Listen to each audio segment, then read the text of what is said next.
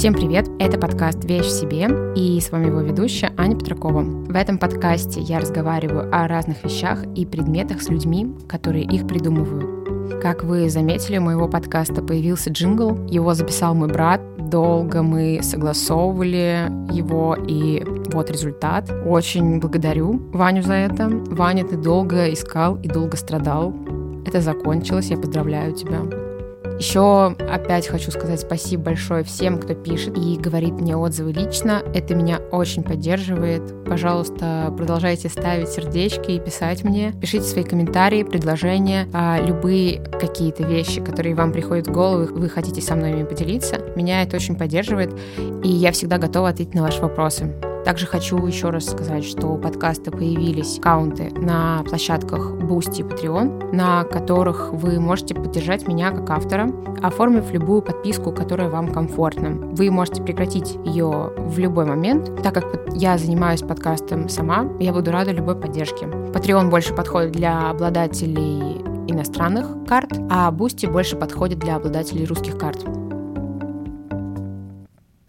Это пятый эпизод подкаста, и в нем я разговариваю с своими коллегами, с основателем бренда «Дело» Арсением Бродычем и с Димой Коноваловым, который занимается в дело развитием бренда. Немного сложно было готовиться к этому выпуску, потому что Арсений дает очень много интервью, и про дело вы можете найти статью практически в любом интернет-журнале, который посвящен дизайну или культуре. И мне не хотелось повторяться, Поэтому я решила пригласить на запись еще Диму, который занимается как раз-таки разработкой аксессуаров и пиаром. А, Дима рассказал про свою работу и про какие-то ее итоги, которые уже сейчас вполне ощутимы. На мой взгляд, выпуск получился очень классный, потому что в рамках просто разговора в шоуруме, в офисе э, не всегда можно задать такие вопросы, они не всегда приходят в голову. А здесь у нас получился очень такой концентрированный, интересный разговор. А так как с Арсением и про дело дизайн есть очень много интервью, я задаю более, несколько более узкие вопросы, а про какие-то общие, про открытие дела, шоурума вы всегда можете найти информацию в интернете. Вот, я приглашаю вас всех к прослушиванию и очень надеюсь, что вам будет интересно послушать этот эпизод. Ну, в общем, я очень рада, что мы вместе записываем этот подкаст, вот, хотя э, к нему достаточно сложно было подступиться из-за того, что с Арсением очень много есть разных интервью уже. Вот. Да, это скучно, это действительно скучно. Вот. Все сказано. Вот, но мне кажется, что просто подкаст про дизайн несколько иная публика, поэтому я думаю, что можно рассказать что-то совсем другое, и совсем другие люди это услышат. Вот. Э, и я думаю, что не стоит переживать насчет большого количества информации уже, которая есть. Ну, мои интервью никто не читает. Не, не знаю, не думаю так. Анна, мы тебя поздравляем с запуском подкаста твоего. Классно, молодец. Спасибо. В общем, мне в любом случае как бы известна некоторая предыстория бренда, но, может быть, ты вкратце расскажешь, потому что мне известны разные вариации, они все в той или иной степени смешные. Клево их было бы, конечно, озвучить, но что ты сам готов рассказать? Во всяких интервью часто рассказывают драматическую историю, историю о том, как Арсений Бродыч уволился из офиса и осуществил мечту всех э, зависимых от офиса людей и стал там что-то делать креативное. Это действительно было, но это не важно, работал я в офисе или не работал. Я не знаю, как подробно э, стоит рассказывать про мои ранние годы, ранние годы компании, когда я просто что-то делал. И, в общем-то, было почти все равно что, потому что я просто тогда работал, мне нужна была денежка, я делал почти любую работу, которая связана с дизайном. Началось все с того, что у меня были тогда партнеры, с которыми мы много тусовались, и они у меня были чуть старше и более как бы свободные, и они уже не работали на дядю, а работали на себя, и они мне, в общем, помогли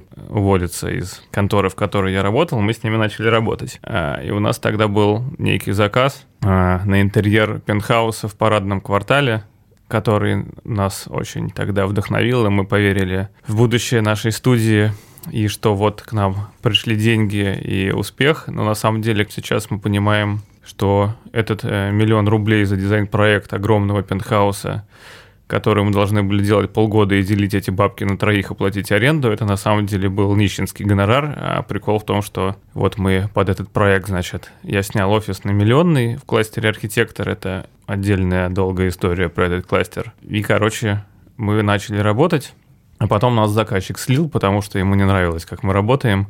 И мы ему вернули деньги, и мы еще там согласовывали. Он слил, потому что мы стали согласовывать там какую-то перепланировку по своей инициативе. Конечно же, мы этого сделать не смогли. В общем, мы стали согласовывать планировку. Это, само собой, у нас заняло там какие-то месяцы. Заказчик нас слил, мы вернули ему деньги. Мои партнеры э, разбежались. В конце концов, я остался вот на миллионный с этим помещением. Мне нужно было платить аренду и кушать. Я тогда просто стал делать все, что мог. Ну, типа, кому-то что-то проектировать за копейки, кому-то что-то производить. Это были очень разные задачи. Я тогда еще халтурил на какие-то большие компании, типа делал им визуализации, ну, там, каких-то стадионов в Красной Поляне и так далее.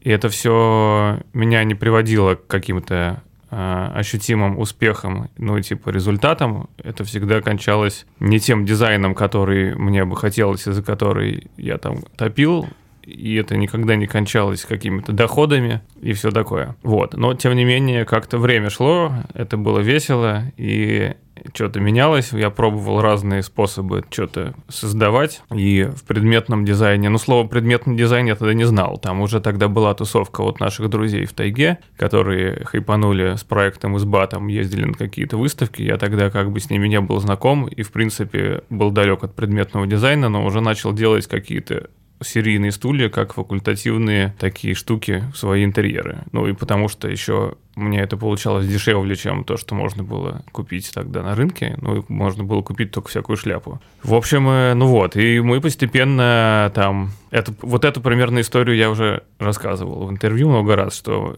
там мы вот пробовали придумывать разные штуки, их производить, и так с годами у нас сложилась э, какая-то первая линейка серийной мебели, мы сделали первый простенький интернет-магазин, у нас стали откуда-то появляться клиенты, что-то заказывать стулья, и мы, в общем, стали делать вот вот что заказывают, то и делать. И потом уже я в этом направлении стал больше думать и что-то изобретать, и развивать цех. И, в общем, появился Иван. Вот. И так э, с появлением шоурума можно сказать, что я как-то как автор осознанно подошел к созданию серийной продукции и бренда, который строится на этой серийной продукции. И, в общем, а дальше вы знаете уже историю, уже все видели. Ну, у меня вот э, ребята были на записи из Random Project Studio, и Гриша был э, на твоей лекции в Новой Голландии, и он сказал, что ему очень понравилась фраза, которую ты сказал, что если бы я был бы дизайнером в Дании, я был бы просто дизайнером, а здесь мне нужно цех целый держать. Вот для тебя это какая-то как сказать, наличие собственного цеха это скорее плюс и какой-то интерес в этом есть, или ты бы по возможности отказался от, от этого? Ну, я бы сейчас вряд ли второй раз пошел тем же путем, потому что сейчас уже я знаю, насколько каторжным этот путь был. Э, но без собственного цеха я бы не пришел к тому, что есть сейчас. Вот про Данию это я говорил о том, что в Дании существует индустрия и инфраструктура, чтобы делать разные штуки, будучи дизайнером, архитектором там или кем-то. В России можно быть архитектором, но точно нельзя быть предметным дизайнером, таким, каким я стал, без своего производства. В общем, как вы знаете, коллеги, мы с вами производим там порядка двух тысяч изделий в месяц, и э, для того, чтобы существовал этот дизайн, нужна, во-первых, вот экономическая матрица, ну, как бы я, я называю, вот у нас есть какое-то количество заказов и оборот продукции, какое-то количество денег, которое к нам ежемесячно плюс-минус там поступает и уходит, и вот чтобы компания существовала, чтобы она, в принципе, могла существовать, э, должна быть выдержана вот эта грань денег, производственных ресурсов, там, количество вообще линейки предметов. Это сложная тема, я не уверен, что я вообще могу это как-то доступно объяснить. В общем, наш бренд не может существовать при количестве заказов в 300 единиц в месяц. Не, не сможет существовать производство, шоурум там и все, что мы делаем, все то количество народа, которое работает там в компании и всякие субподрядные чуваки, которые там в каком-то количестве с нами заняты перманентно, ну, кто-то на 20%, кто-то на 90%. Вот, короче, э, без этого всего не могу существовать я как предметный дизайнер, и не может существовать наша компания. Я как предметный дизайнер, где бы я себя реализовал? Во-первых, я каких-то достиг э, результатов спустя годы вот управления производством и попыток что-то сделать, Первые стулья, которые я придумывал, они были довольно шляпные, надо признать. Из них вот сохранился норм, как такой исторический уже продукт, но он неудобный, тяжелый, э, но он довольно простой в производстве. Мы тогда вот делали стулья, мы их просто гнули из э, лысой арматуры, из прутка, вырезали на ЧПУ из фанерки, это прикручивали там э, на очень колхозный крепеж. Они у нас стоили там типа по 4 500, но это, это было нормально. И вот у нас называлась коллекция норм. Сейчас, конечно, такого качества дизайна уже мы не можем демонстрировать. Вот. Так что я думаю, что если бы я был в Дании, я бы вообще не стал предметным дизайнером, скорее всего. Я возможно, что-то другое делал, потому что здесь же мой творческий путь э, сформирован какими-то внешними обстоятельствами тоже, что вот я искал вообще, что может э, в нашей экономике и в нашей профессиональной среде прорасти как-то эффективно. Потом искал способы как бы это выращивать и развивать. И вот мы пришли к такой форме творчества и бизнеса, как бренд и серийные изделия в этом бренде. Вот, а имея вот это все, мы можем уже заниматься там какими-то другими проектами, ездить на выставки, проектировать что-то интерьеры там, строить дома и так далее. В общем, я не знаю, насколько я ответил на твой вопрос. Можно 5 копеек вставлю. Просто когда все начиналось, у тебя, наверное, лет 10 назад еще не было примеров каких-то классных развитых брендов мебельных. Не было, да. А это сейчас мы можем оперировать там, ну, может быть, десятком, пятеркой, десятком mm-hmm. каких-то названий, которые у всех на слуху, и ты можешь подумать, что можно пойти туда дизайнером, если тебе mm-hmm. там 22 и так далее. Раньше такого не было. Или хочешь... 42.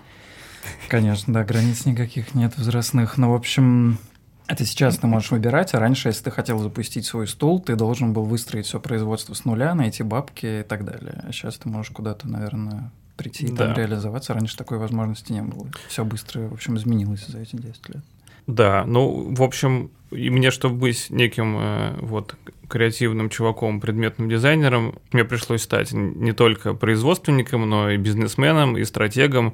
И, как вы знаете, в основном моя работа заключается в том, что я решаю вопросики, а не сижу и что-то рисую. Это я делаю только между делом, и на это я трачу сейчас 3% времени. Это, конечно, огорчает, но чтобы как-то можно было работать по-другому, надо найти человека, который вместо меня будет решать эти все вопросики. А такого нет.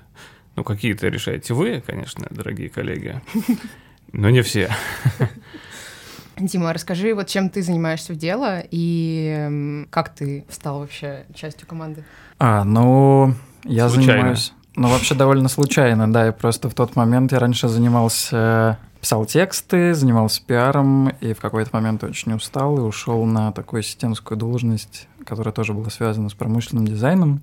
И как-то я жаловался своей подруге на жизнь в баре, Арсений проплывал мимо, послушал разговор, сказал, так давай работать у меня. Я, в общем, да, подумал, сказал, да, давай.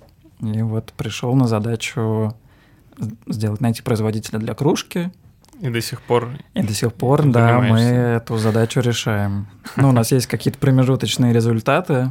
Ну, в общем, да, эта работа не остановилась. Продолжаем совершенствоваться, искать какие-то схемы классные. В общем, я еще аутсорс для того, что мы не можем произвести сами. Типа как плед, кружка, все аксессуары и так далее, упаковка.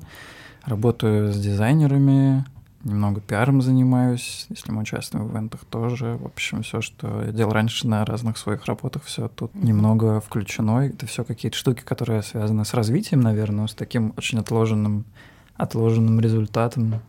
А тебе вот не кажется, что ты в какой-то мере решаешь дизайнерские задачи, что ты все-таки выясняешь у производства их технические возможности, пытаешься вместе с Арсением построить продукт под них? Ну вот опять же, это как раз та ситуация, когда я могу не решать дизайнерские задачи, а раньше бы вот 10 лет назад Арсений вот хочет придумать стул, он будет думать, как его гнуть, красить и узнавать и сам звонить. А вот сейчас э, вот Арсений рисует кружку, а я звоню и говорю, какие есть глазури. Ну, наверное, так. Ну, наверное, так. сейчас в сегодняшних условиях моя должность э, может существовать. Ну, а вообще, кстати, Арсений, тебя не пугает такой стремительный рост э, команды? То есть раньше ты занимался всем, получается, почти в одиночестве, вот, а сейчас э, вот у нас в офисе работает достаточно много человек, а на производстве я вообще, кстати, не знаю даже сколько. Я тоже не знаю. Да и Иван даже не знает. А, Иван, это, кстати, наш технический директор. Вот. Да. Э, да, ну не сказать, что этот рост очень стремительный. Как бы были примеры моих друзей-айтишников, которые вырастали в 20 раз быстрее. Вот так, что этот рост не то, что быстрый. Я бы хотел, чтобы мы могли расти быстрее, но это сложно, потому что кадры так сложно как-то пригласить компетентные, потому что ни у кого нет того опыта, который нам нужен, всех нужно обучать, на это уходят годы и все такое. Нет, ну вообще такие бизнесы растут по, не знаю, 50 лет. Вот мы ездили, кстати, угу. забегая вперед. Некоторые по 150 растут. Некоторые по 150. Да. В общем, как мы ездили на выставку в Милан, и там был один человек, которому очень понравились наши стулья, он рассказывал, что они 50 лет делают столы, они такие успешные, красивые. И быстро развивающаяся голландская и компания. Быстро развивающаяся голландская компания, но они не могут э, производить стулья. Они говорят, что это вот туда, куда они не могут, допустим, соваться. Им очень нравятся наши стулья, возможно ли сотрудничать и так далее. То есть это пример того, как они тоже вот семейное производство и то есть, а здесь компания существует 7 лет, столько много продуктов, и, ну, вообще, наверное, это стремительное развитие более чем... Ну, для хардвар компании, да. которая что-то производит, мы довольно быстро развиваемся, но в России по-другому нельзя. Я как раз на основании вот каких-то других разговоров делаю вывод, что быстро, потому что обычно все так, ну вот прям приспичит, тогда мы кого-нибудь возьмем, а пока мы сами все делаем, вот. А здесь как будто бы действительно очень много задач, очень много входящих запросов. Кстати, мы же, получается, не занимаемся никакой рекламой. То есть люди узнают нас просто из Инстаграма, сайта и приходят к нам. Ну, смотря что он называет рекламой. Э, мы не делаем рекламы вот в классическом понимании этого слова. У нас нету этих растяжек на шоссе. Выкупленных э, рекламных полос.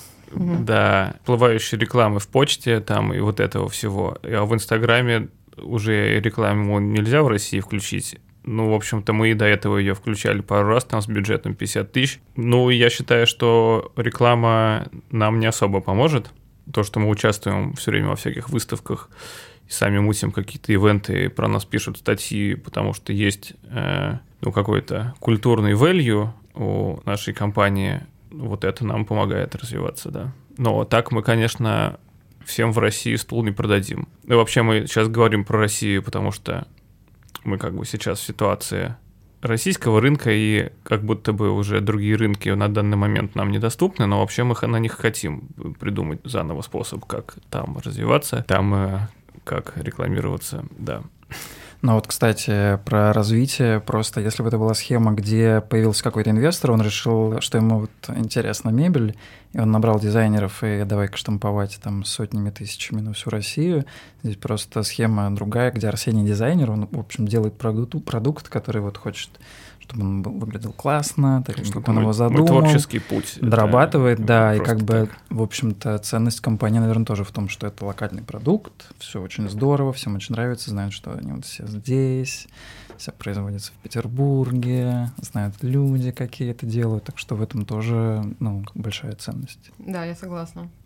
Хотелось бы вообще поговорить про то, что сподвигает тебя, в общем, на новые какие-то э, решения дизайнерские ты просто что-то придумаешь, хочешь что-то реализовать, или ты знаешь, что этого не хватает на рынке, и как ты это коррелируешь как своими техническими возможностями, возможностями производства. А, в общем, да, как ты придумываешь дизайн и как вообще это все появляется и реализуется? Ну, по-разному на самом деле. Надо начать с того, конечно же, что прежде чем мы что-то выдумываем, мы изучаем технические производственные возможности, которые у нас есть. Потому что конечно же, что-то рисовать без понимания технологии производства и не понимая экономику этого производства, это бесполезно. Это работает э, для галерейного штучного дизайна, э, но не для серийной продукции. Нам нужно, когда мы что-то производим, очень точно попасть в как в художественную, так и рыночную некую суть этого продукта. Что вот какой-то предмет, который производится определенным тиражом и требует таких-то производственных ресурсов, он обеспечивает нам э, то количество заказов этого предмета, которое нам нужно, чтобы существовало производство этого предмета. И он э, для покупателя на рынке, э, ввиду его там функциональности и эстетических каких-то качеств и качества материалов и исполнения этого предмета, он кажется, ну, каким-то целесообразным по стоимости. Тоже сложная очень телега.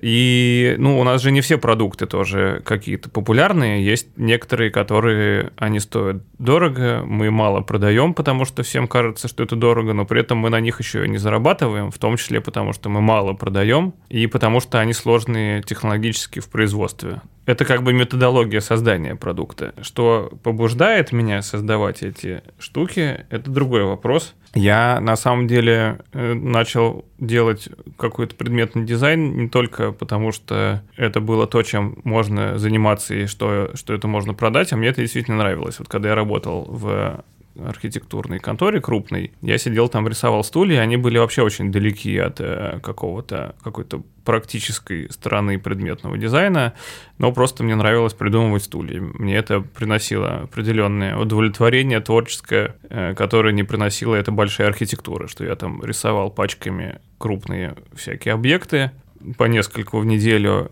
и, само собой, это не было той э, крутой архитектуры, о которой я мечтал. Вот. И я рисовал стулья, потому что искал в этом вот какой-то реализации. Мне нравилось, что это объект маленький, что типологический стул — это такая штука, которая может очень по-разному выглядеть, и можно бесконечно их придумывать, и они никогда не повторятся. Можно познавать технологии, придумывать какие-то формы из этих технологий.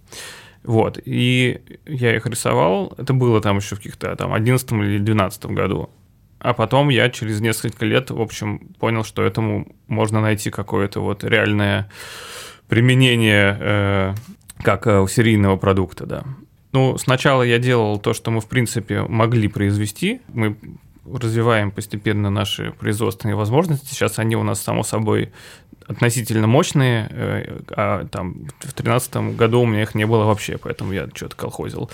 Вот, и сейчас с этими производственными возможностями как бы у нас больше возможностей, как у дизайнеров. И наши предметы, они же усложняются от начала там появления бренда они усложняются, удорожаются, становятся какими-то более выразительными. Есть типологии предметов, что кресло, например, в производстве сложнее, чем стул. Там зависит, конечно, от того, что это за кресло, но условно. И вот сейчас дизайн, который мы э, выпускаем, он на порядок э, сложнее дороже, чем то, что мы делали в начале. Сейчас мы можем сделать э, там сложный диван какой-нибудь. Вот мы сделали стиль последний. Стиль сложнее, чем чил. Там сложнее конструкция, он там, там более мобильная вот эта модульная система, там что-то можно кастомизировать, менять, он там на нем сидеть удобнее, там внутри у него более сложная конструкция, там пружины современные всякие блоки, разные слои поролона, там синтепоны и все такое. И типа для меня открываются вот возможности как для дизайнера. И я их ищу, анализирую там какую-то рыночную потребность и придумываю какую-то штуку. Как-то так. А сколько занимает по времени вот разработка от идеи до реализации? Вот тот же ну, стиль? всегда по-разному. Э, стиль, как ты знаешь, мы с Вадимом Ярошенко очень долго мучили. Э, у нас не получались швы, мы придумывали там разные способы кроя, и как бы идея этого дивана первоначальная, она сильно изменилась к моменту, когда вот он у нас в шоуруме появился. Э, долго это сколько? Ну, мы мучили его, наверное, полгода. Ну, в смысле, кружку мы делаем три года, а вы да. за полгода сделали диван, систему модулей и так далее довольно быстро. Не, ну тут э, еще все от нас зависит, а с кружкой, видишь, э, мы с тобой являемся жертвами э, каких-то случайностей и непредвиденностей, и у нас она не получается. Нет, но опять но же... результат если... есть все-таки, у нас есть кружка. Безусловно. Мы не достигли всего, чего Ведь хотели. Есть чего нам, да. Но если бы это было производство кружек наше, мы бы, наверное, тоже быстрее бы все сделали, собственно. Но мы бы создавали производство несколько лет для начала. Ну да. Эти да, несколько да. лет мы бы кошмарились на этом производстве производстве мы бы позорились нашей продукции, потому что мы бы тоже ошибались, у нас бы там отваливалась глазурь, кружки бы там трескались, все что угодно, ручки отваливались. Наши ручки бы отваливались тоже. Да, да, и мы бы инвестировали, инвестировали, э, каторжились, и к чему-то бы когда-то пришли, конечно. Вот, ну да, полгода это относительно много, но стул Бро мы делаем уже больше. Ну как делаем? Вот мы его там нарисовали полтора года назад первый эскиз, он потом у нас видоизменялся полгода, потом мы стали его производить, производили. Я не буду скрывать от наших слушателей, что у нас нет своей столярки, она у нас была, как только я ее закрыл, мы стали жить намного лучше. И пока не хочется возвращаться к столярке. Это тоже долгий разговор, почему. В общем, мы пытаемся этот стул аутсорсить. Он, он делается на нескольких производствах, с разные части на нескольких, на разных производствах. И с ним очень много проблем. И вот спустя полтора года мы до сих пор тоже не удовлетворены качеством его Но это получается та же схема, что это делаем не Это аутсорс, да. Да, поэтому... Ну, какой-то аутсорс-то у нас сразу получается. Что... Нет, ну что-то получается, да. Ну, в смысле, что вот сравнивая полгода, как бы тут, мне кажется, что это быстро. Некоторые стулья получились мгновенно. Например, стул Тру мы сделали с первого раза. Мы там почти не вносили правок в его геометрию, мы его с Настей начертили, сделали, там чуть подвинули ножку на 5 миллиметров и успокоились, и все. И у нас вот линейка True, она как бы сразу сложилась. Так что по-разному бывает. А вот ты, э, Дима, как человек, который сотрудничает, получается, с сторонними производствами, можешь ли какую-то вывести статистику, что вот с локальными маленькими мастерами работать проще, например? Потому что вот, например, тех же ковры, которые нам э, делает вот бренд Валежник, э, они же как бы ну, хорошо с, работают. С, с ними все в порядке. Они хорошо работают, да. но я думаю, что это специфика конкретно вот процесса от качества материала лен и джут, что в целом там, ну, они сделали пару, наверное, ну ладно, я не буду как бы умолять их э, трудов, э, мучений и так далее, что они разработали как-то продукт, сделали маленький, поняли, что это работает, материал подходит, сделали большой. Он, в общем, не расплелся, не развязался, круто, продукт готов. А здесь э, опять же, эта кружка наша любимая, что это, ну, технологически гораздо сложнее процесс. Ну, Обжиг, глазурь, материал, в общем, эти все размеры и так далее.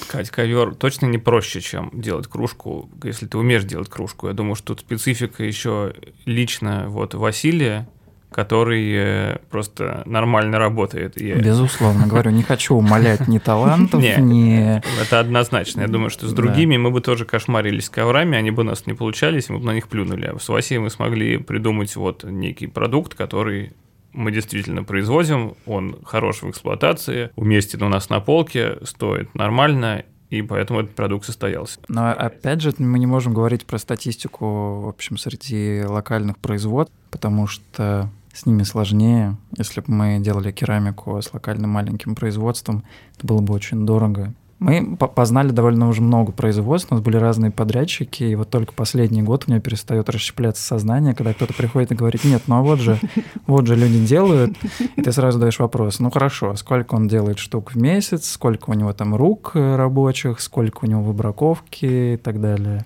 Тогда ты понимаешь, что да, хороший, красивый продукт, но очень маленьким тиражом, дорого, штучный товар, но мы вот к другому стремимся, к серийному производству, хорошему качеству угу. и это относительно большим тиражом. Другая стратегия, да. да. Ну, и это значит, что это другой дизайн и другие технологии, по сути. Угу. Про дома мы еще можем рассказать. Ну, кстати, да, получается, идея была в том, что дом тоже является продуктом, который ты заказываешь просто, и тебе его привозят. Ну, не то, что прям привозят, тебе привозят доски и вагончик со строителями, которые этот дом строят. ну, в смысле, про дома я могу рассказать, да. Это тоже продукт, и в контексте развития компании это вот как раз то, о чем я говорил раньше, что это более сложный продукт, чем то, что мы делали в начале. И мы его сейчас делаем, потому что у нас уже есть э, время и возможности заниматься домами. Дом вбирает в себя многое, что мы сделали до этого. Ну, то есть он весь мебелирован же предметами, которые мы до этого усердно создавали. И мы в него делаем какие-то кастомные вещи, типа кухонь. Ну, кухню делает наш сосед. В общем, и шкафы, и кровати, и так далее. И мы ну, там, тумбочки в ванну, и там много всяких индивидуальных решений. Ну, в смысле, как индивидуальных? Мы их придумали один раз, это серийный дом, там все решения типовые, но вот сейчас мы достраиваем третий дом, и там уже решения сильно отличаются от первого, скажем. Наверное, мы к чему-то более однозначному придем, вот там к четвертому дому, но все будем периодически что-то менять, совершенствовать и так далее. Э, вот, э, да. Ну и поскольку я все-таки архитектор, и мой творческий путь, он такой э, от архитектуры к стулу и обратно к архитектуре. И мой путь вот к стулу очень мне помогает сейчас что-то проектировать, когда это дом, потому что я, разобравшись с тем, что такое производство, конструкции, технологии и экономика этого всего, также проектирую дом. И могу однозначно сказать, что наши дома довольно целесообразные и объективные во многом как продукт. Они кажутся дорогими, но только тем, кто строит первый дом, кто строит второй, они, второй они уже не, не кажутся дорогими. Я имею в виду, потому что э, кто строит первый дом, он живет в некой иллюзии, что он его построит там сейчас за 3 миллиона, и потом еще в нем жить можно будет, но в итоге все тратит те же 15 и строят его 10 лет. Ну, не все, конечно, кто-то ловко что-то делает, но в основном. Вот, и наш дом, он включает всякие инженерные решения, там, а, отопление самое эффективное, которое может быть, и вентиляция, которая реально работает, и там бронированные окна в алюминиевых стекло стеклопакетах, там продумано все, там вся электрика, оборудование, сантехника, ну и там все просто супер качественное, типа пол и стираться они не из ламината. В этом полу лежит водяной теплый пол, который нагревает, нагревает этот стираться, и по нему комфортно, в общем, ногой его трогать. И он энергоэффективный, что вот его котлом нагрел эту воду, и она долго остывает, и ты мало денег тратишь на электричество. Но, само собой, это оборудование, оно стоит дороже, чем там дровяная печка, хотя нет, дровяная печка дорого, а дороже, чем электрический конвектор, который обычно все вешают в домах, и он греет там один угол, в этом углу душно и жарко, а в другом углу все равно холодно и мокро. Типа, вот мы как бы аккумулировали этот опыт многих, с кем мы консультировались, и наш собственный уже. Мы же к домам готовились несколько лет, чтобы их строить. Мы не то чтобы их вот нарисовали домик и такие, а, давай строить. Мы их долго проектировали и в плане э, того, как организовано пространство в этом доме, и изучали там всякие технические возможности тоже. Там же наши авторские, например, решения скрытого водостока. Ну, как бы это не ноу-хау, скрытый водосток, но просто нам все это пришлось придумывать заново, потому что нет готовых решений. Те, которые есть, они импортные, и сейчас их уже нет, а которые были, они просто супер дорогие. Поэтому мы там изобретали все эти э, узлы стыков кровли, стен, окон э, с подоконниками и все такое. И мы что-то там из этого делаем на, по сути, мебельном производстве, ну, то есть качество вот такого с точностью до миллиметра, что там все эти подоконники, это не из моксидома, жестяная такая согнутая штука с вмятиной, а это, в общем, сделанное качественно вот изделие, как наш стол там какой-нибудь. Короче, долго могу еще об этом рассказывать. Ну, круто, но из-за того, что, получается, мы достраиваем третий дом, это еще такой продукт, как бы он ну, будет утрясаться, утрясаться, и пока он еще в достаточно сыром виде, как такой, как, как серийная вещь. Ну, третий дом мы уже очень ловко строим. Мы его строим mm. быстро, мы там не косячим. Э, в общем, заказчик в восторге, которого мы сейчас строим дом, он тоже связан там со стройкой и производством. В общем, не безосновательно в восторге от того, как мы его сейчас строим. У нас там порядок, все, в общем, все круто. Ну, и есть уже уверенность и опыт там э, каких-то вот эксплуатации каких-то конструкций и э, все такое. Круто. Да. Получается же, вот начальник диванного цеха Вадим, э, он же тоже когда-то был именно подрядчиком, к которому вы обращались просто точечно, да? А потом он стал как бы частью производства. Ну, Конечно. Вадим, да, он, само собой, наша не первая попытка с кем-то работать в то шьет там и обивает. Э, его нашел Иван на Авито. Он, наверное, примерно пятый, пятая попытка у нас с кем-то поработать. И э, он был тогда, да, он сам по себе. Потом мы как бы его постепенно приручили, взяли в корпорацию, и сейчас он работает там, я надеюсь, что на 95% на наши заказы, их очень много, но как бы он управляет, э, там, он, вот мы вырастили его производство в рамках нашей корпорации, он им управляет сам, и нам тоже это просто, потому что если мы с Иваном управляли еще швейным цехом, мы бы так далеко не ушли. Это тоже сложно. В общем, у Вадима там тоже много историй. Вот, и он просто оказался нормальным чуваком, он поверил в бренд, в компанию, помучились, там, поучились работать, попридумывали разные способы там, производить диваны. Там тоже же не все у нас получились, и не с первого раза. Э, у нас первый диван, который мы делали, назывался «Диван секс», и он получился очень стрёмным, и мы... Мы все ждем, что это будет. Всем коллективом. Что случится ренессанс? Ну, да. Он потом как бы э, мутировал в диван чил. Я буду сидеть на нем теперь каждый раз и думать, что это на самом деле. Ну, название еще свободно, мы можем какой-нибудь однажды продукт так назвать. Сейчас услышат подкасты, уже будет бренд мебели. Да.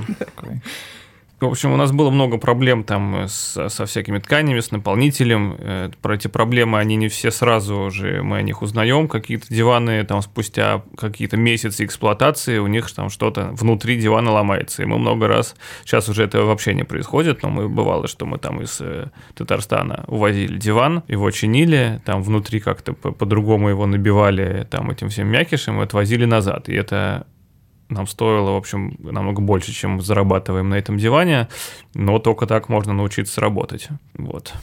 Ну, а, кстати, тебя... Как ты относишься, короче, к таким ситуациям, когда вот э, звонит кто-то и говорит, что, типа, блин, вы меня расстроили, это все ужасно. Ты как-то это пропускаешь через себя, тебя это как-то вообще задевает, или ты просто понимаешь, что это логичный ход вещей, что не может быть все идеально просто? Ну, мне это всегда неприятно, что это происходит. Неприятно, когда это наш косяк, а если не наш косяк, а просто заказчик там сам что-то испортил, это вдвойне неприятно. Ты знаешь, что такие бывают истории. Ну, я уже на это не сильно реагирую, но в, там, в какой-то степени я на все реагирую, что у нас происходит в нашей компании. Я не обо всем знаю уже, я уже не так пристально читаю почту. Не обо всем как раньше знать. Да, и, к счастью, э, сотрудники меня берегут от этой всей информации иногда. Это правда. А, Дим, а вот расскажи про чем ты, может быть, гордишься тем, что вот э, добилась каких-то успехов либо с какой-то компанией, которая нам что-то производит, или, допустим, вот ты же занимался разработкой упаковки. Мне кажется, что упаковка это вообще как бы отличная вообще у нас, просто суперская. Упаковку делали наши друзья, Дима Ашмарин, Даша Качавин, дизайнеры. Ну да, она получилась хорошо. Тоже мы, в общем, заняло какое-то время, какие-то переделки, технологические ошибки, но вот получилось. Но, в общем, упаковку нужно класть классный продукт тоже еще. Он на пути. Чем я горжусь? В целом все наши предметы очень классные. Но просто зная то, что мы идем к какому-то результату, количеству и отработанной схеме, ты не можешь просто сказать, о, супер, мы вот э, все, наконец-то стоит вся это постельное белье сложено, пледик упакован, и можно расслабиться, потому что ты знаешь, что вот они сделали, но на самом деле нужно было вот... Это какая-то рабочая схема, в смысле продукт хороший, а ты мыслишь немного по-другому, у тебя там какая-то очень субъективная оценка происходящего, поэтому сложно ответить на вопрос. Угу. Но сам сплю под бельем, нравится. Мягкое, комфортное. Сплю не всегда хорошо, но белье классное. Ну, просто я знаю твой щепетильный подход вообще, в принципе, ко всему, к выбору материалов, э, к контролю вообще людей, которые занимаются производством. Я вот как раз к вопросу тоже о дизайнерских решениях, субъективных штуках, я, в общем, очень нравится передавать Арсению эти вопросы, чтобы он, ну, ну, что ему нравится, не нравится, цвет подходит, не подходит, потому что мне сложно даются эти решения. Вообще, там какие-то принятия решений, когда много вариантов, поэтому да. Да, зачем тебе эта ответственность? Да, зачем? Нет, ну в смысле, это опять же та самая штука, когда есть дизайнер, и он э, видит, э, угу. э, не знаю, цветовую гамму бренда и дом, который он придумал, что все должно быть такого цвета, такого качества и так далее.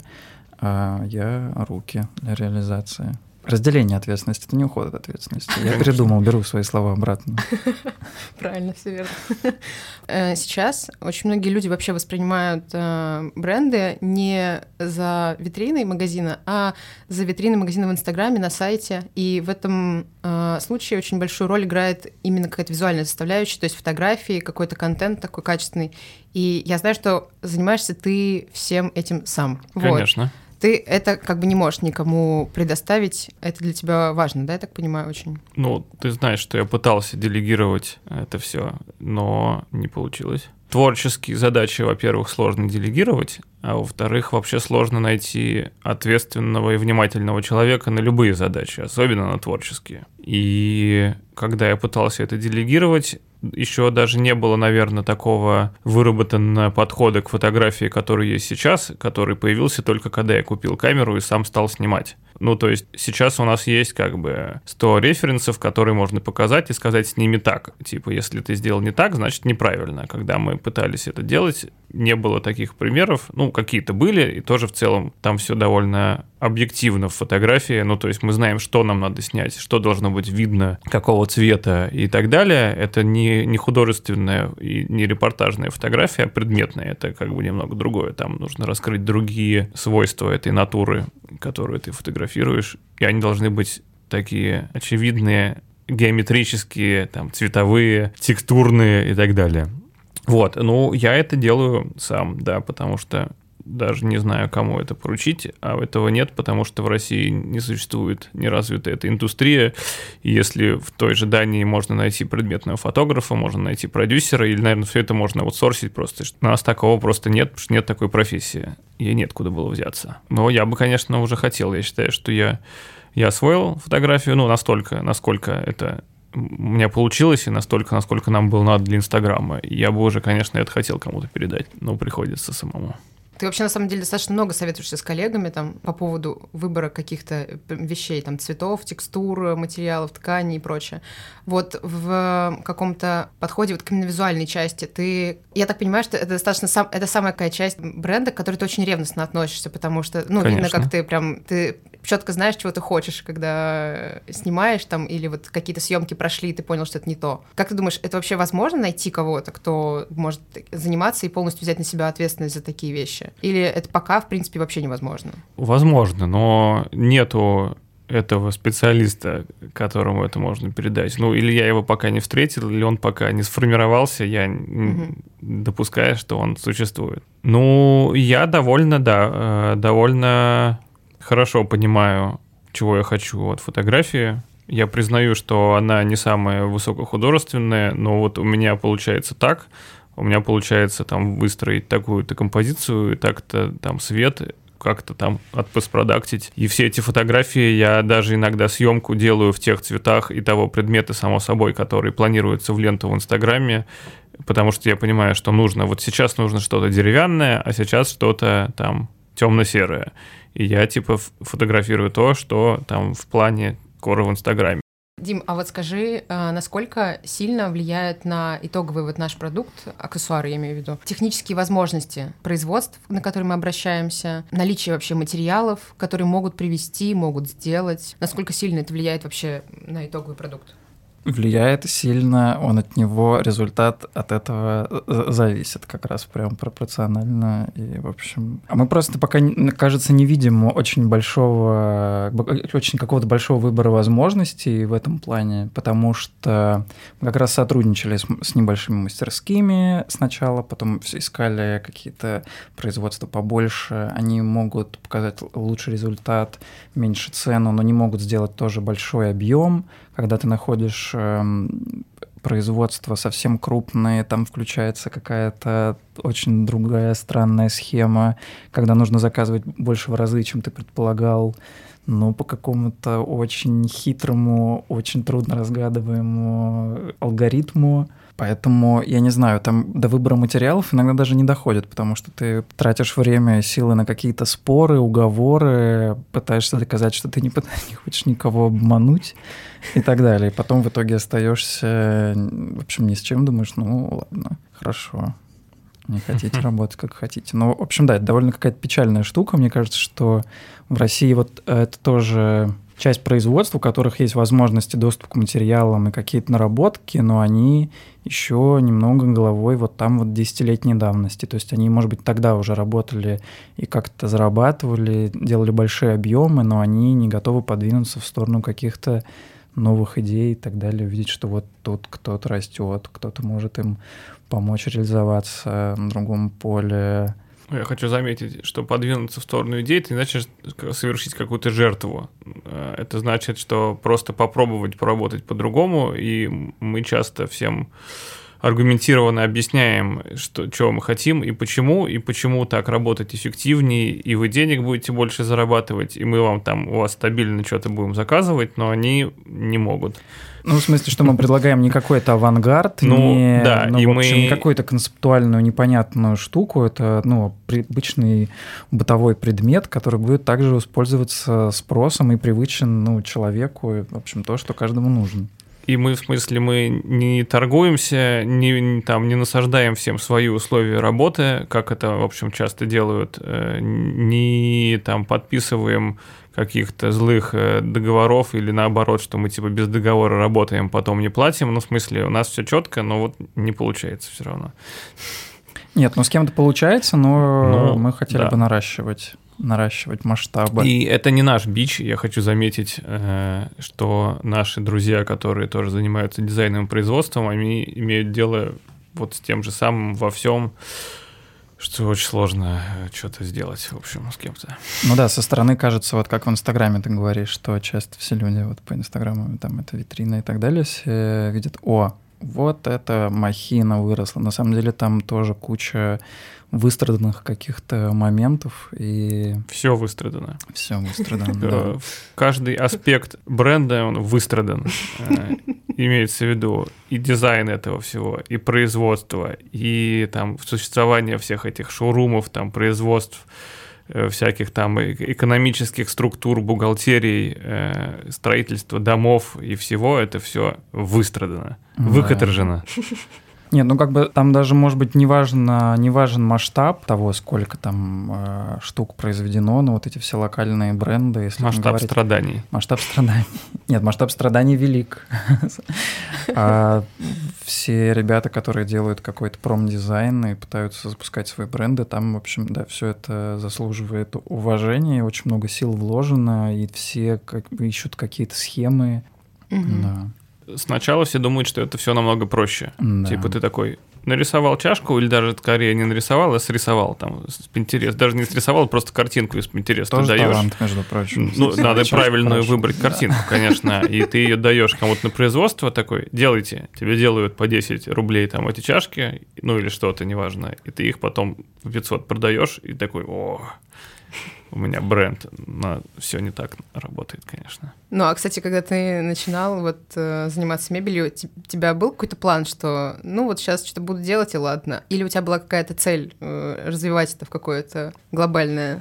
Ну, у меня были разные обстоятельства, и разные планы, и разные стратегии, но что когда-то мы же вот ты особо не застала уже этих всяких задач, которые мы раньше с Иваном делали, просто чтобы у нас была какая-то работа на производстве, что мы делали кастомные какие-то там, строили изделия там в дома и офисы, что-то варили, что-то столярили, это все все время сопровождалось кошмарными какими-то монтажами, убытками. Мы делали даже двери Потом мы это все переделывали, и чтобы часто просто, ну это мне понятно, что вот наступал какой-то момент, типа конца месяца, когда тебе нужно заплатить э, там тем немногочисленным сотрудникам, которые есть зарплаты и аренды, а у нас там на счету 40 тысяч, и я искал э, в панике там какую-то работу, получал аванс, раздавал, э, там мы делили с Иваном 5 косарей, ему 4, мне косарь, и дальше как-то работали вот. Тогда, конечно, не было э, твердой уверенности, ну вот в той стратегии, которая у нас есть сейчас. Я не представлял, что можно там сделать много разных предметов и что они будут продаваться и все такое. Вот делал дизайн, ну, поправь меня, если я не права, но в целом какая-то вот такая очень большая известность, это вот последние несколько лет, и последние несколько лет они еще очень такие, э, ну, там сначала ковид, теперь вот, э, вот эта интересная геополитическая ситуация, вот ты вообще производишь впечатление человека, который очень легко встраивается в какие-то изменения в окружающей среде, там, в мире, и придумывает всегда что-то новое, какие-то новые решения. Вот. Но ты все равно как бы держишь какое-то время вот назад уже какой-то план развития бренда? Или все-таки ты всегда смотришь по ситуации, это всегда меняется? Ну, э, глобально план один. Типа, этот план развития бренда. Вокруг что-то происходит, меняется, да, усложняется. Все время правила игры же все время усложняются, и нужно как бы под них подстраиваться и, несмотря ни на что, развиться. Ну и тут, наверное, сказался опыт, да, что нам всегда было тяжело, ну и мне лично, я всегда каторжился и всегда выкручивался, поэтому, в общем, ковид и геополитическая ситуация, они, само собой, усложняют нам жизнь, но мы все равно должны развиться и придумать что-то новое, и новые способы там э, это как-то демонстрировать и производить лучше и продавать. Мы всегда ищем э, способы коммуницировать с аудиторией Тут есть аспект, что я, как некий автор, э, считаю, что мой э, творческий долг э, создавать там какой-то дизайн я его буду создавать независимо от того, что происходит и, в общем, где я живу здесь или еще где-то. А мой долг как предпринимателя уберечь компанию от беды, сделать так, чтобы она росла, чтобы у нас была денежка на зарплаты, аренды и так далее. Приходится выкручиваться, да. Ну, я так понимаю, что еще та же стратегия, что те же аксессуары мы изначально хотели, чтобы производили местные всякие чуваки, а сейчас я так понимаю, что, в общем, смотрим не только, короче, на какие-то локальные производства. Да мы бы рады были все локально произвести, но что-то уже... Мы уже даже не... Ну, нам надоело, и мы едем в Китай. Да. Ну, не факт, что получится с Китаем. Ну, вот мы пробуем, расскажи. почему нет? Ну мы да, пробуем, сейчас да. мы ищем каких-то производителей, будем заказывать сэмплы, чтобы у нас была стабильная какая-то большая партия максимально похожих друг на друга изделий. Это мы тоже про керамику, да. Ну да. С остальным, но если мы вот, в общем, разовьем, просто сейчас мы, наверное, можем позволить себе посмотреть, как, что идет, с каким продуктом, вот все это прощупать, и потом уже, ну, не знаю, заказывать белье тысячами комплектов. Ну, мы сейчас не говорим о производстве мебели. Производство да. это то, что у нас уже есть, оно работает, и оно хорошо работает, и мы не собираемся заказывать э, наши стулья в Китае, везти сюда и продавать. Это мы говорим сейчас о керамике там и каких-то возможных аксессуарах, потому что в России просто нету способов это производить. Ну, потому что нет такого большого рынка. Я имею в виду, что Китай делает ёршики для унитазов там миллиардным тиражом, они стоят копейки, но тем не менее за счет этого миллиардного тиража тиража, это, производство, оно окупается, и этот и Китай самый богатый. А в России просто не произвести этот ёршик, потому что очень дорого запустить производство этих ёршиков, и нужно будет занять его таким количеством изделий, которые мы никогда не продадим, поэтому это просто невозможно. Ну да, ну как бы просто наша стратегия еще тоже. Мы не хотим там, типа, заказать миллион этих кружек, чтобы встать в ленты. Не хотим, да. Да, мы как-то, в общем, тоже локальный бренд, выдержанная концепция. Ну, что такое локальный бренд? Ну, я шучу. Ну, в общем, что немного по-другому мы ну, движемся. Конечно, мы развиваемся. Надеюсь, в какой-то момент мы тоже будем таким же огромным трехэтажным магазином. Ну, как и те, что нам нравятся. Ну, в общем, ну, в смысле, в, каждом, в каждой столице мира. Возможно. Безусловно. Ну, если мы этого захотим. Я на самом деле насчет стратегии, вот не то чтобы я сейчас грежу тем, что мы открываем очень много магазинов по всему миру и везде очень много продаем. У меня сейчас такого нет в голове. Может, нам это и не, не надо будет. Как бы есть разные пути. Я хотела поговорить еще про дизайн. Мы недавно ездили на выставку в Милан у тебя есть какое-то чувство ответственности за вот то, что мы русский бренд, и у нас должна быть какая-то характерная стилистика, какой-то узнаваемый дизайн, который вот запоминается.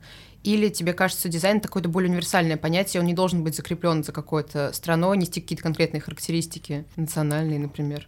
Э, у нас есть определенный бэкграунд.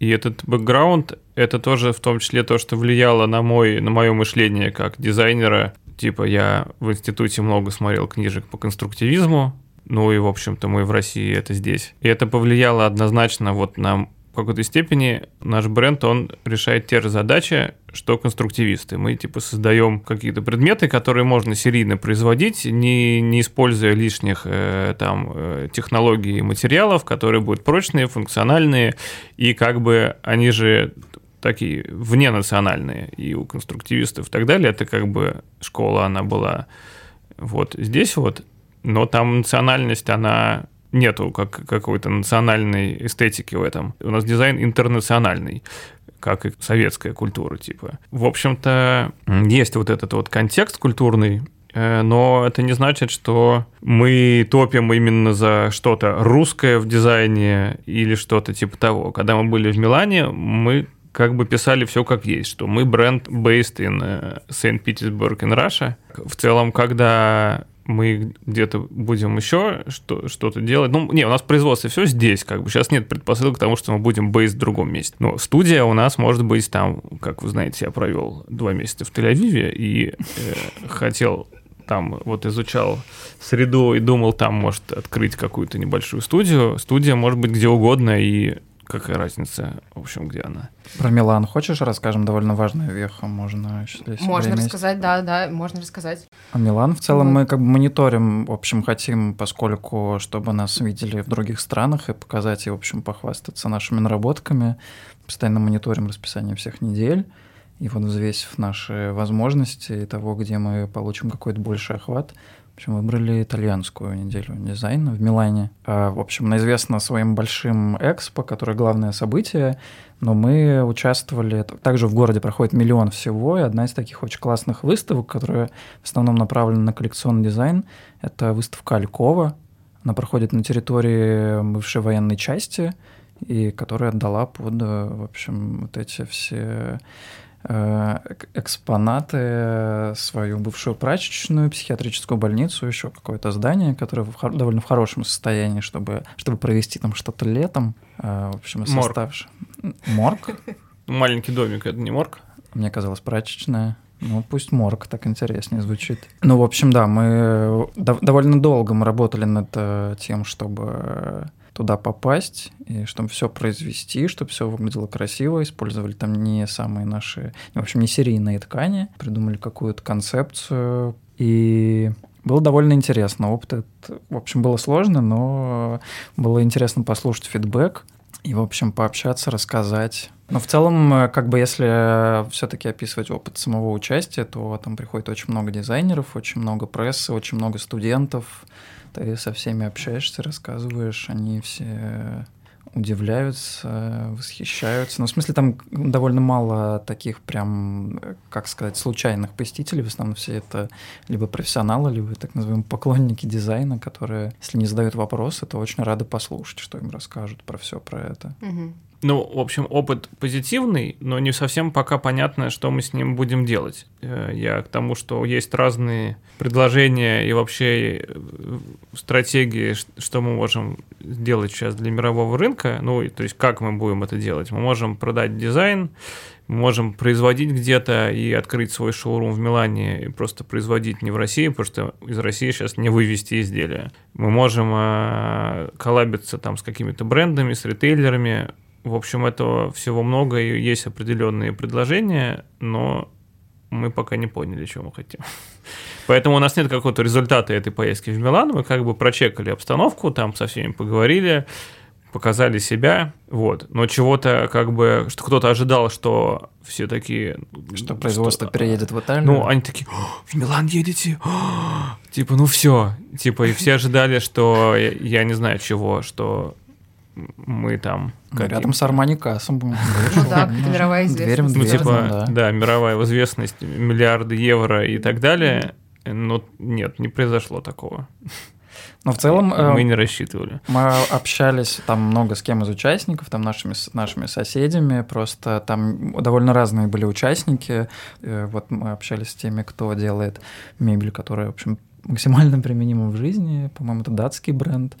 И они говорили, что это их десятый ивент, ну, не конкретно там Алькова, Миланская неделя дизайна, а в целом, что они участвуют постоянно, и они никогда не могут оценить там до конца этого эффекта. То есть это такие ну, угу. вложения на будущее, знакомство, развитие, да, так что был ли какой-то эффект, эм, то людей там шокировало или там удивляло, что это бренд из России, и что вообще в России так много могут? И... Просто Италия, Италия, как Франция, они очень все любят Россию, они все руссо, белла, белла, вот все, они максималь, в максимальном восторге, и им интересно, потому что это так далеко для них, на многие наоборот, вау, мы когда-то были в Санкт-Петербурге, как же здорово, что, в общем, какие-то ностальгические настроения, uh-huh. и видят, что это, ну, немного не то, что они видели, не спасы на крови, а вот что-то современное и общем, интересное. Никто не был шокирован угу. Э, кто-то был удивлен, но в любом случае никто не был неприятно удивлен. Они все, в общем, были рады, что в этот непростой год российская компания там представляет свой дизайн, и что этот дизайн хороший, и это как бы всем приятно. Нет, ну вообще дизайн, культура — это то, что вот люблю говорить, что то, над что чем мы всем работали, да, чтобы, а. наоборот, ну, нас всех объединило культурный обмен и все такое прочее, что ну, пусть э, вот как так-то будет дальше возможно угу. и дальше хотелось бы, конечно. Угу. Получается, дальше есть какой-то план участвовать в подобном мероприятии где-то еще, или это вот а из-за того, что непонятно какой-то итог, э, непонятно дальше, стоит это вообще делать или нет? План есть. Дима со своим отделом э, развития сейчас э, занимается тем, что исследует этот вопрос, какие есть вообще ивенты, как в них поучаствовать. В общем, у нас задача не пропустить что-то, в чем мы могли бы и хотели бы поучаствовать в, вот в этом или в следующем году. А это как бы нужно очень заранее все делать, договариваться, готовиться. Там ивенты, которым мы за три месяца пишем, они говорят, сорян, уже поздно. Нет, ну вообще это полезно, и для собственного развития это полезно. И вот, ну, это такой, как сказать, первый опыт. Теперь вот мы мыслим такими схемами, что можно что-то показать, можно дальше, можно здесь такая аудитория, здесь всякая, угу. потому что были разные представления о том. Мы, конечно, думали, что мы приедем в Милан и увидим весь свет мирового дизайна. Милан — это это, ну, итальянская неделя дизайна, это неделя, где представлен итальянский дизайн. Ну, в основном. Там да. не было всех э, звезд датского дизайна, да. Да, ну, они почти. представляются на своей неделе. Это было Брендов, немножко, как бы логично, но да. почему-то для всех казалось, раз это одно из самых известных событий, то, скорее всего, мы все это там увидим. Но... Угу. Ну да, и можно рассказать еще про главное событие, что это довольно вот интересно, сам, сама вот эта вот экспо салоне Дель Мобиле, где тебе нужно просто потратить дни, свои 4 часа я вот выбрал 6 павильонов и не прошел, а пробежал. Mm-hmm. И вот чуть-чуть задержался на таком, как сказать, разделе салон сателлита, где представлены молодые дизайнеры. Которые все старше нас. Которые все старше нас и которые, ну, показывают свой, как сказать, а, в общем, одну произведенную модель, в общем, какой-то сэмпл, концепцию, да, они тоже все очень красивые, очень интересные каждый по-своему. Ну вот, смотришь, да, тоже, вот как люди развиваются из разных-разных стран, Япония, Штаты, Нидерланды. Да, это тоже было любопытно. Не, ну это, мне кажется, в любом случае классный опыт, потому что это все таки такой опыт, когда... Выставка — это все равно какое-то мероприятие очень торжественное достаточно. Это такое радостное событие, что ну, да. мы тоже там присутствуем, и что это вообще возможно, что случилось, и что наш дизайн кому-то вообще интересен, и люди смотрят, хвалят как-то, это круто.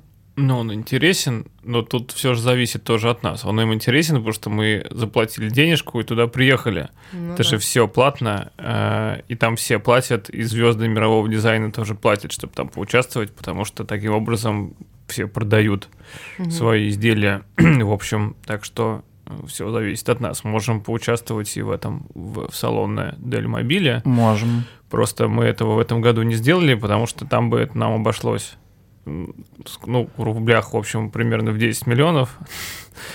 Алькова значительно дешевле. И ну, вот ну Алькова, там... да, более, более гибкая, салон Дель Мобиле, ты обязан взять какой-то маш... ну, метраж. Ну, там огромный павильон, этот павильон нужно построить, э, ну, арендовать это место, там 4 миллиона аренды, 4 миллиона его построить, еще несколько миллионов это привести. Это было бы дороже, чем стоило само участие и, видимо, производство. Ну, да, сильно дороже.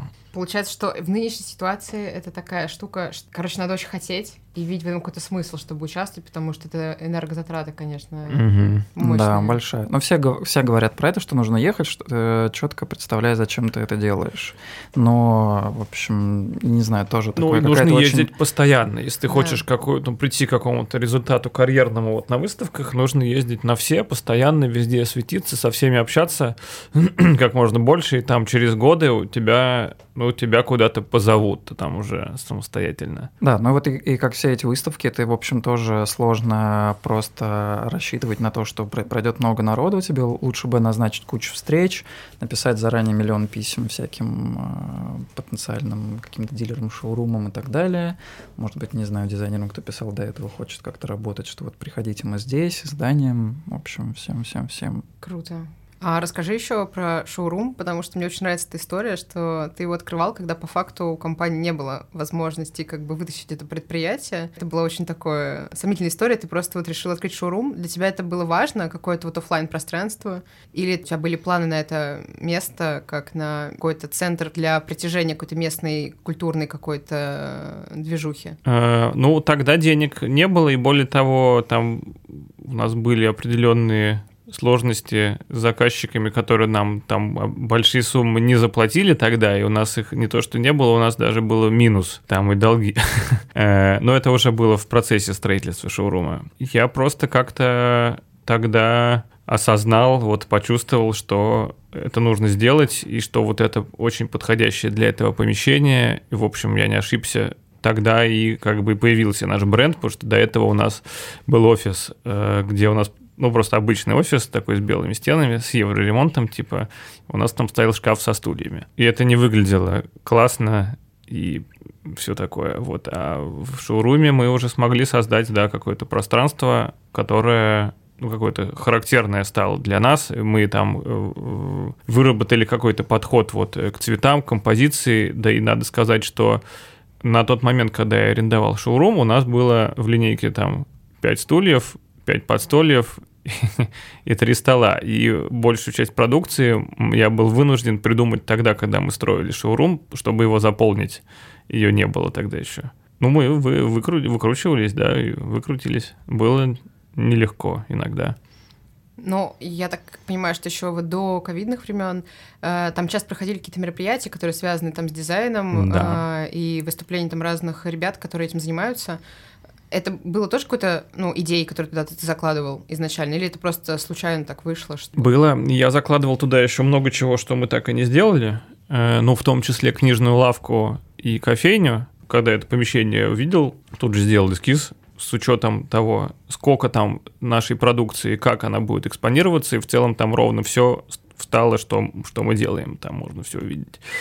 Э, с учетом того, что у нас, что мы там будем это все фотографировать, что там будут какие-то ивенты. Ну вот, и там есть этот бар, э, в котором, в общем, мы раньше много тусовали, сейчас уже просто надоело, как будто бы не, мы не особо там тусуемся. И этот бар, он как бы обслуживает, обслуживал эти ивенты, и у нас даже была музыкальная программа, каждую вторую среду там играли артисты, и бар был платный, там можно было купить выпивку.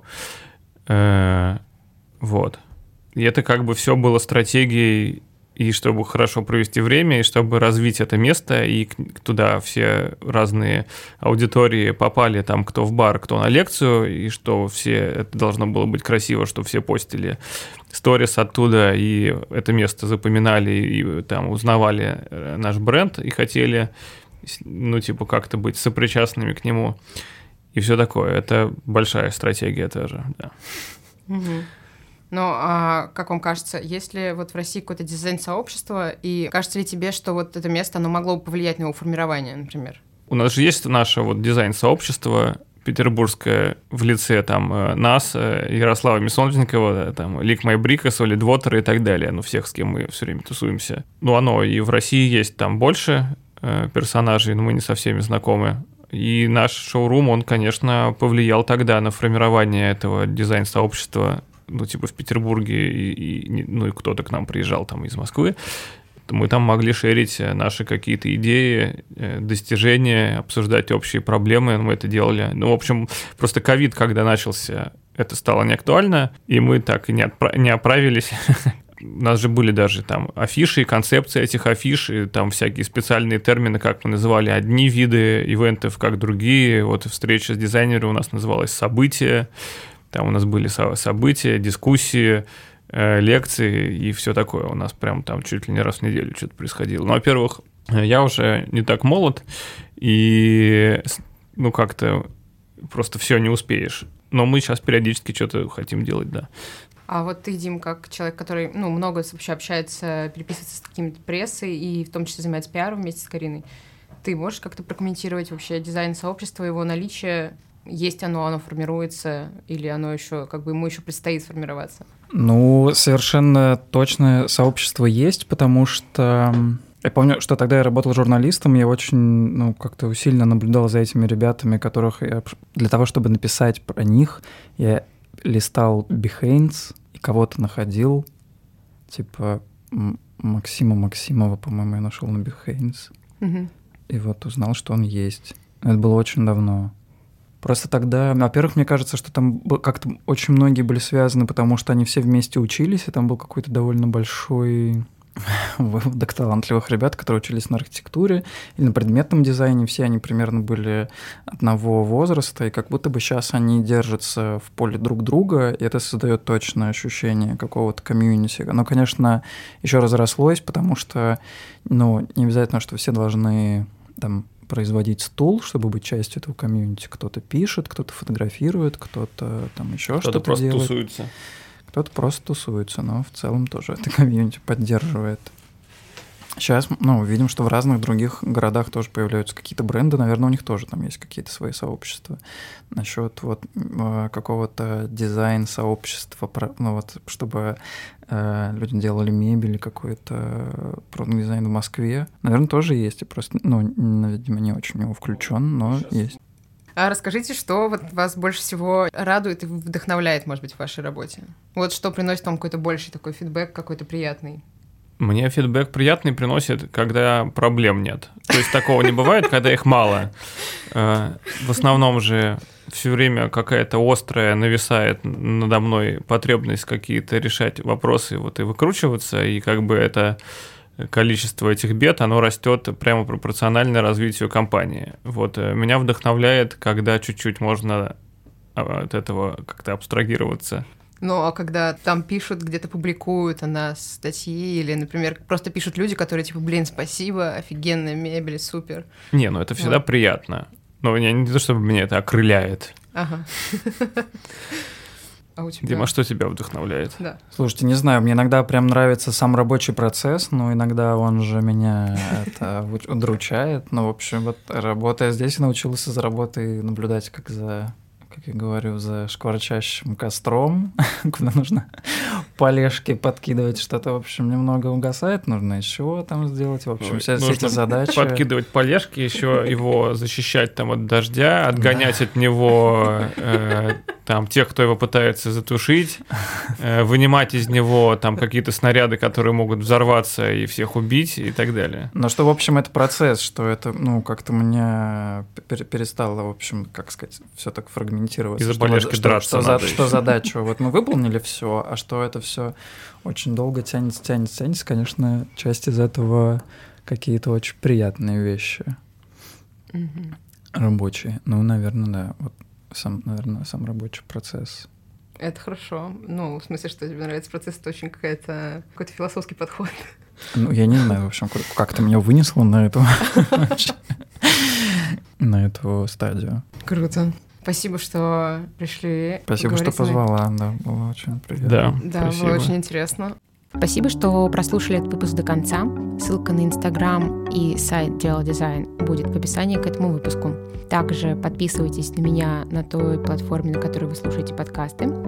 Ставьте лайки, это очень помогает становиться моему подкасту заметнее. И обязательно пишите отзывы и комментарии, где вам удобно. Я всегда буду рада вашей обратной связи. Если вы захотите поддержать меня, вы можете оформить подписку на Boosty или Patreon. Подписывайтесь на телеграм-канал подкаста, чтобы получать больше интересной информации про дизайн. Там я публикую информацию не только про выпуски, но еще делюсь книгами и фильмами, которые смотрю. Еще в этом телеграм-канале можно разглядывать фотографии из производств, которые я посещаю. Все ссылки на мой инстаграм, почту, Patreon, Boosty и Телеграм есть также в описании к этому выпуску. Еще раз спасибо, что вы были со мной сегодня, и всем пока.